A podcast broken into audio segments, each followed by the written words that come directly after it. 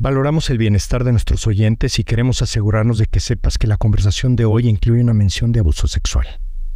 Por favor, prioriza tu salud mental y emocional. Si has sufrido algún tipo de abuso, busca ayuda profesional y considera que está perfectamente bien omitir este episodio. Gracias.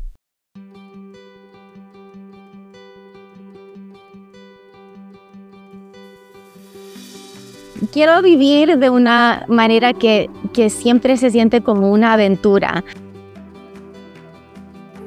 Me equivoqué o me, doy cuenta que puedo hacer las cosas mejor y, y entonces tomar acción. Si uno va a tener cosas, debe ser por las razones correctas y no debe ser al costo de hacer otras personas sufrir.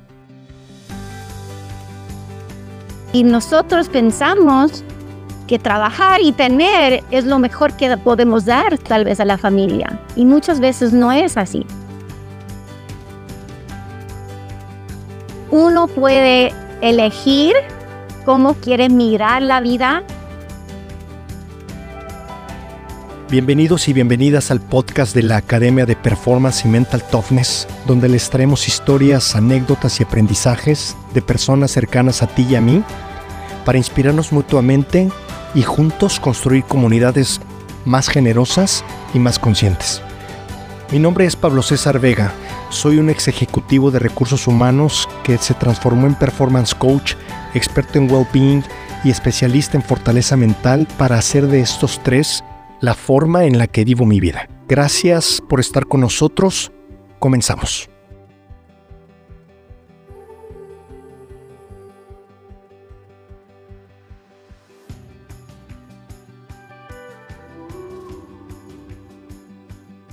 Buenos días, good morning, bom dia, guten tag, bonjour, queridos amigos que nos escuchan y amigas. Gracias por estar con nosotros en el episodio número 2. Eh, estoy hoy muy contento porque estoy con una persona que es muy especial para mí, que tuve la oportunidad de conocer en el año 2010.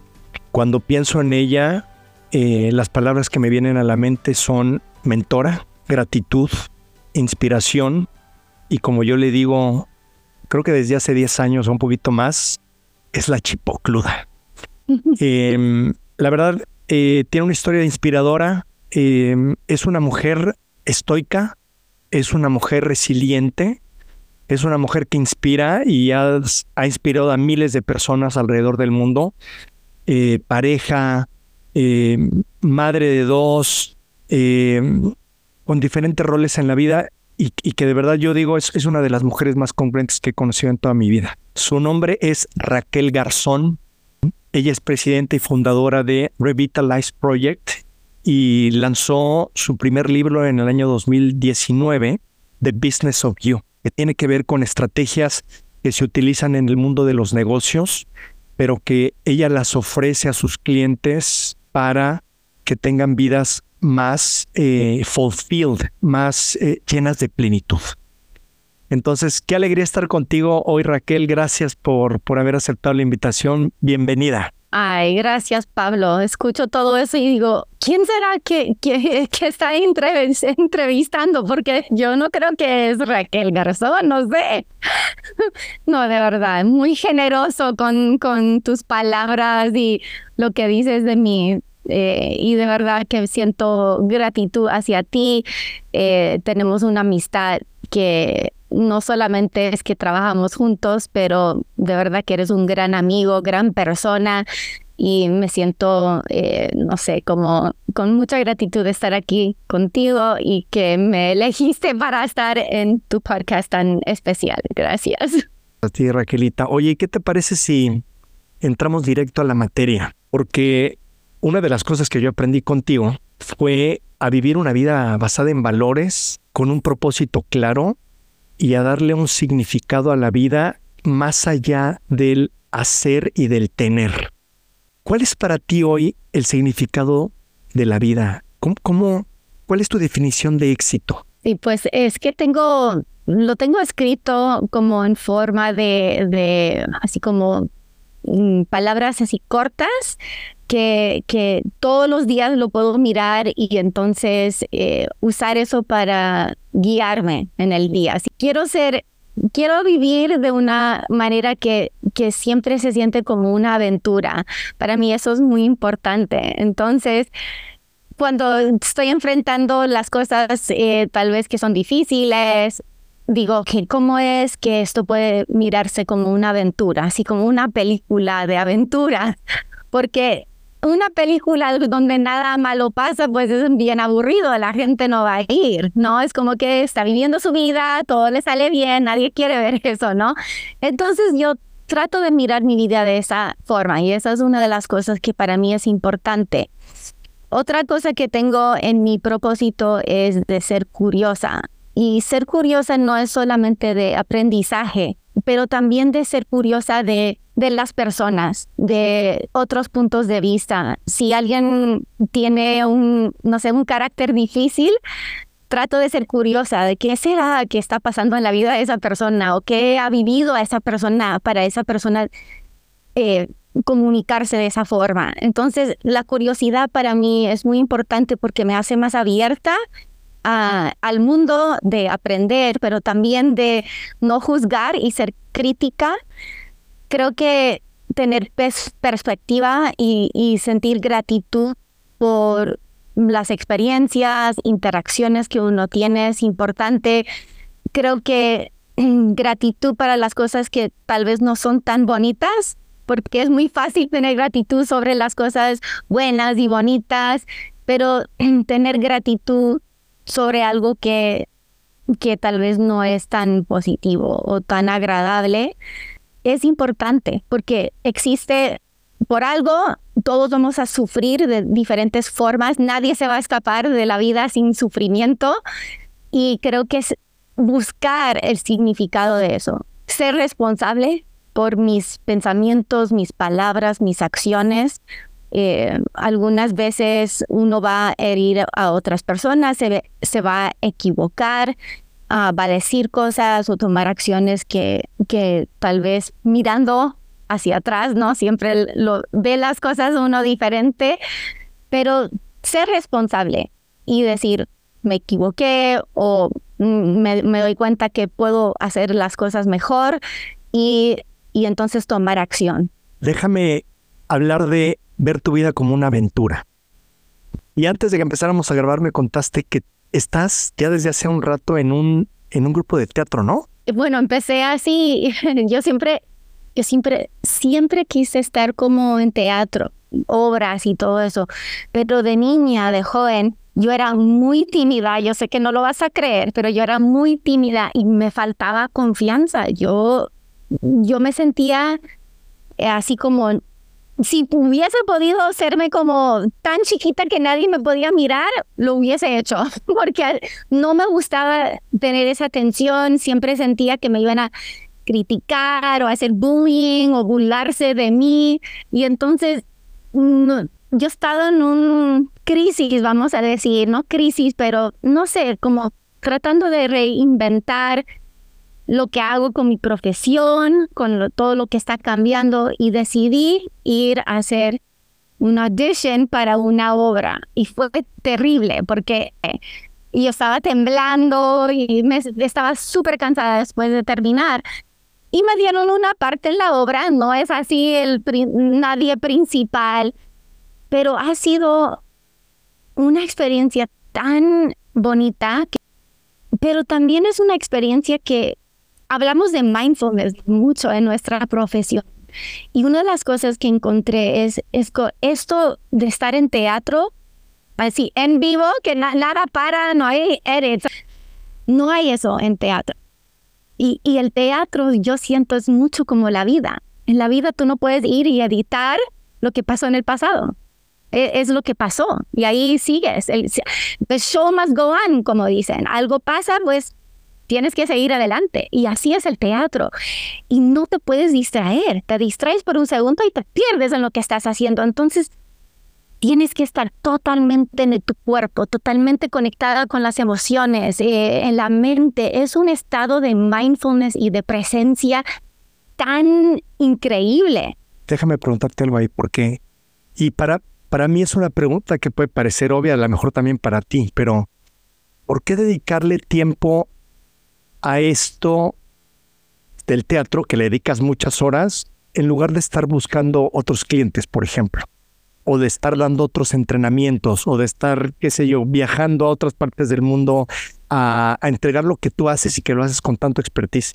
Es buena pregunta porque mi negocio está que necesita que yo esté buscando otros clientes. Y así que es que estar en esta obra yo dije, si tengo que ser mesera o bartender para poder hacer teatro, te lo juro que lo haría. y te creo. Hay algo ahí que de verdad lo entiendo. Entiendo porque la gente dice, ¿sabes qué?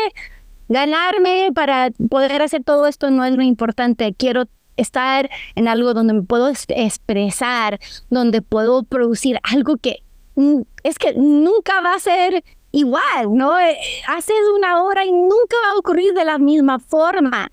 Y hay algo tan eh, emocionante de eso y tan así como de vida. Entonces, sí, no sé cómo explicarlo, pero ahorita siento que el mundo está en un, un estado de sobrevivencia, así como de y, y, hasta me frustro hablando con líderes de organizaciones porque quieren arreglar cosas por, pero por las razones incorrectas o quieren eh, mejorar todo, pero más que todo para, para subir el share price, para entonces salirse con más plata de la compañía. Y de verdad que no tengo eh, la motivación de, de, de, ser parte de eso. Yo quiero de verdad usar la ciencia que tenemos para la gente mejorar sus vidas y sentirse más vivos y, más plenos y tener una cultura, una organización que es justo, que, que la gente puede pueda aprender, eh, expandir sus capacidades, eh, tener una vida fuera del trabajo y no ser un número y no ser parte de cómo se va a ganar más en la venta de la compañía a otra compañía en el acquisition. De verdad que no, no me motiva eso y, y ahorita siento que, que está súper mal cuál sería tu consejo, tu perspectiva, tu experiencia para que en esta situación en la que estamos, o digamos la perspectiva que nos ofreces, encontremos un equilibrio entre el ser, el hacer y el tener? Sí, eh, pues no sé si, si lo que voy a decir aplica a todo el mundo. Yo lo estoy mirando de esta forma. Si uno va a tener cosas debe ser por las razones correctas y no debe ser al costo de hacer otras personas sufrir, primero, de verdad. Eh, no es de, voy a tener cosas y la forma que lo voy a hacer es soltar un tercio de los empleados, hacer que los otros dos tercios que queden, que hagan el trabajo de la otra gente para entonces eh, subir el share price y cuando me salga me tengo mi bones de 5 millones de dólares, bla, bla, bla, ¿no? Entonces es, voy a tener cosas de una forma más justa, de una forma que, que considera otros seres humanos, que, que considera compasión, eh, justicia, que para mí es súper importante, y tener para qué, ¿no?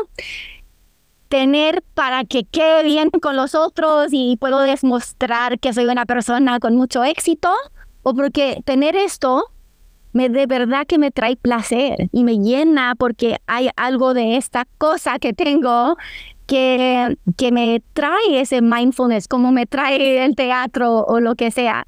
Es que muchas veces cuando queremos tener, no tiene que ver con algo intrínseco, tiene que ver con algo extrínseco, que queremos que las otras personas sepan que nosotros somos exitosos, ¿no?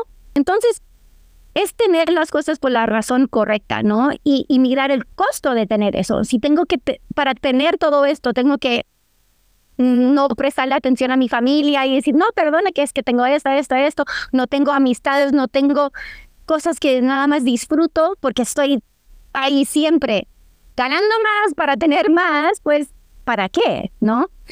Y creo que hacer, pues, si nos, otra vez, si nos trae satisfacción, si nos llena con...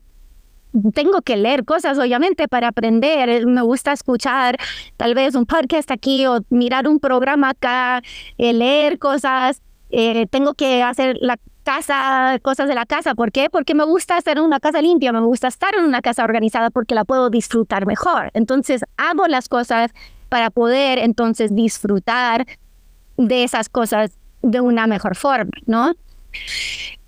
Ser puede combinarse con tener, ser puede combinarse con hacer.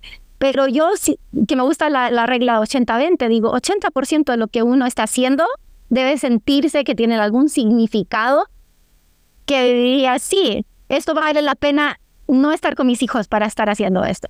¿Por qué? Porque tengo esta razón, este propósito, lo que sea. Pero lo que yo escucho es, lo estoy haciendo para que un día, ¿sí? Tenga suficiente estabilidad de mis finanzas para poder entonces retirarme y al por fin disfrutar mi vida. Lo que uno quiere, lo tiene que ya tener hoy. Si quiero disfrutar, tengo que disfrutar hoy. No es algo que vas a conseguir más tarde, pero la gente vive con esa esperanza porque tal vez es muy difícil enfrentar que lo estás haciendo en este momento y tal vez no te va a traer nada. Eso es peor. Entonces es como decir, sí, un día me va a traer esta felicidad, me voy a retirar, pero es una gran mentira para, para muchas personas. Tenemos que, si, si nos gusta ayudar a gente, es ayudar a las personas hoy. Si nos gusta disfrutar, disfrutar hoy. Ah, lo que sea. Pero no sé, contarnos esa mentira que lo hago ahorita por mis hijos en el futuro, no sé, es tal vez tus hijos hubiesen dicho, ¿sabes qué? En vez de tener todo esto para mí, hubiese preferido nada más estar en la casa y cenar contigo, o que escuches de lo, mi día de, la escuela, o que estés ahí para, para hablar conmigo de las, de las cosas que estoy pensando o eh, batallando, porque la vida para muchos jóvenes es, es difícil ahorita.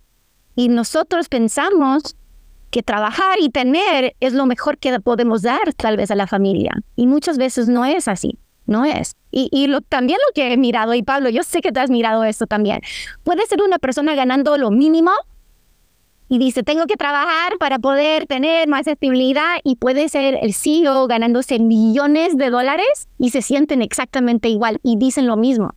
Exactamente. Todo de todos los niveles dicen lo mismo, porque nunca es suficiente para sentirse así, como que no, no tengo que trabajar, nunca. Entonces, ¿cómo es posible que una persona de lo mínimo y una persona ganándose millones de millones, que ni ni sé cómo lo gastan, digan, es que no puedo porque tengo que tener estabilidad? Pero te das cuenta de cómo estamos programados como seres humanos. Para ir cerrando, Raquelita, ¿Sucedió algo en tu vida para que tú llegaras a este momento donde, por ejemplo, vivieras con gratitud incluso las circunstancias más desafiantes? Pues yo he pasado muchas cosas en mi vida, no sé si hay una cosa en particular.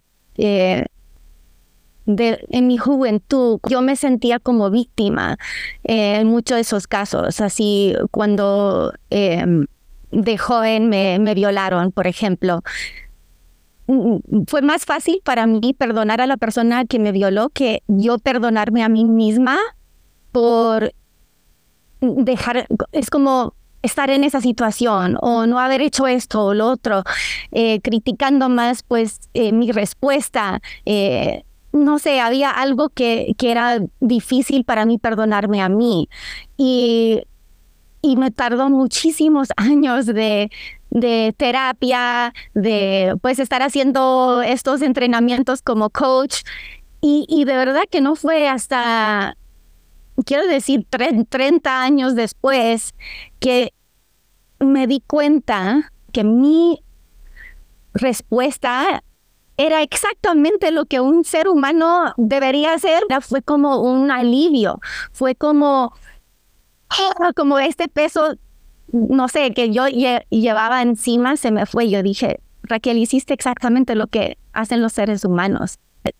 Todo lo que he estudiado, todo lo que he vivido, todo se, se, se ajuntó para yo poder tener como esa esta actitud eh, y, y mirar las cosas de otra forma. Raquel querida, lo siento muchísimo, de verdad. Eh, agradezco mucho que seas tan vulnerable.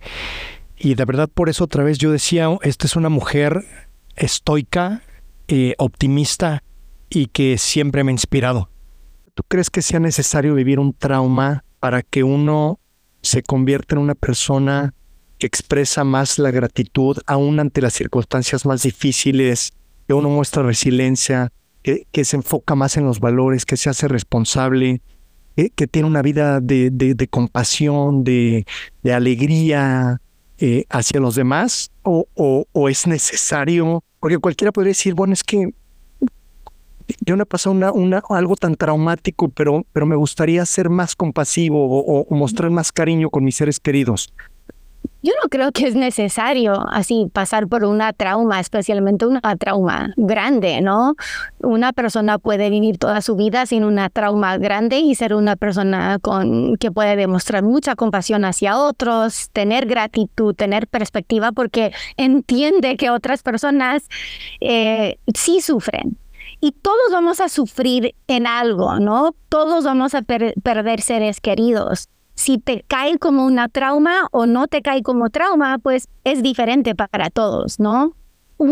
una situación para algunos no va a causar trauma y para otros va a causar mucha trauma, la misma situación por muchas razones diferentes, ¿no? De la neurociencia. Entonces, todos vamos a sufrir, eso es parte de la vida cómo sufrimos tal vez tiene mm, variedad, ¿no? Y qué hacemos con ese sufrimiento obviamente tiene mucha variedad. Uno puede elegir cómo quiere mirar la vida, la perspectiva que tiene, qué va a hacer con las experiencias. Creo que las experiencias de la vida es lo que nos da esa perspectiva. No tiene que ser traumático. Simplemente vivir, estar presente, eh, hacer las cosas diarias y conectarse con otras personas es suficiente. Yo creo que todos podemos tener eh, esas perspectivas, gratitud y esas capacidades sin tener trauma, sin tener que viajar, sin tener que ir a la escuela formal y estudiarlo. De verdad que uno puede tener todo eso. Si es parte de su propósito, y se propone así de, de, de expresar o de, de encontrar eso para ellos mismos. Sí es importante. Raquelita, gracias. ha sido un placer estar contigo. Me, me, me quedo con un montón de cosas de esta conversación, como siempre ver la vida como una aventura. Desde, desde que iniciaste el, el, podcast me, me, entusiasmó muchísimo eso, ver la vida como una aventura, mostrar, mostrar gratitud ante las circunstancias de la vida, ser responsable, si se puede combinar, sí puede haber un equilibrio, no combinar, sí puede haber un equilibrio entre el hacer, el tener y el ser. No están peleados el uno con el otro y no es necesario pasar un trauma para que uno elija cómo vivir su vida y a través de qué valores. Em, viene tu segundo libro. Em, ¿Ya tienes un título? Sí, lo tengo. Van a ser algunos de los primeros a escuchar el título y el título es Job Title Human. Wow. Es el título de mi trabajo, es ser humano. Y creo que de verdad que en este momento es exactamente lo que queremos pensar. ¿no? Sí. Que tu trabajo en el mundo, en la vida es ser un ser humano. Humano. Qué chulada, ya lo quiero leer. Gracias, Raquelita. Gracias, Pablo. Em, voy a poner en, las ligas tu Instagram y tus redes sociales por si la gente tiene preguntas y quiere continuar la conversación contigo. Por lo pronto te agradezco a través de todo corazón. Te dejo mi cariño, saludos a Chela y a los chicos. Y ahí estamos en contacto. Bueno, gracias Pablo.